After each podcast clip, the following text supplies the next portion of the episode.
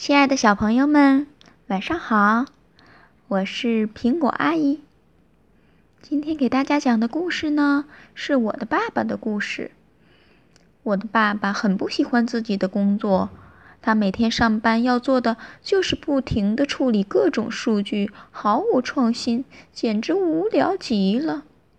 所以呢，我的爸爸每天下班之后都躲在他自己的工作室里发明机器人。这些机器人出来之后会干嘛呢？让我们一起来听一听吧。我的爸爸真麻烦。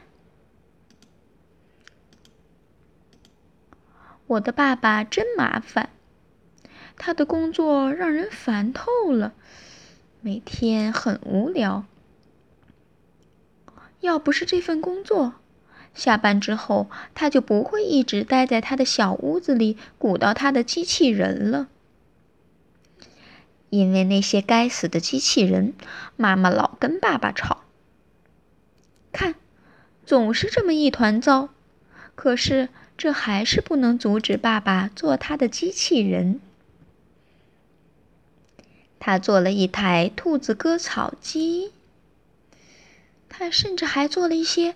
会干家务活的机器人，可是把厨房弄得一团糟，妈妈简直气疯了。爸爸又发明了一个会哄小孩玩的机器人来哄弟弟，还有一个送老太太过马路的机器人，还有一个能让胖子快速变苗条的机器人。一个能抓小偷的机器人，还有整整一支足球队。我和我的朋友们跟他们比赛过，他们从来就没输过。这是我见过的最棒的超级无敌足球队。就这样，越来越多的人听说了爸爸的机器人，他们就想让这些机器人上电视。有一天，来了一大堆拍摄的人，谁也没想到，就在准备拍摄的时候，我的弟弟发现了，而且他按下了遥控器。哇，这下坏了！爸爸的机器人就像发了疯似的冲上了街道，到处都是，到处横冲直撞。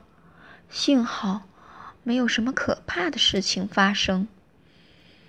为了拍好节目，我和我的朋友们费了好大的劲儿，才把所有的机器人赶到一起。可是可怜的爸爸却赔了很多的钱。有一个非常非常有钱的人，在电视上看见了爸爸的机器人，他每一样都买了一个。妈妈开心极了。这个有钱人呢？他把他买的机器人放到了亚利桑那州的大沙漠里，办了一个私人展览。他管那些机器人叫艺术品。这下我们有钱了，爸爸再也不用干那份让他烦透了的工作了。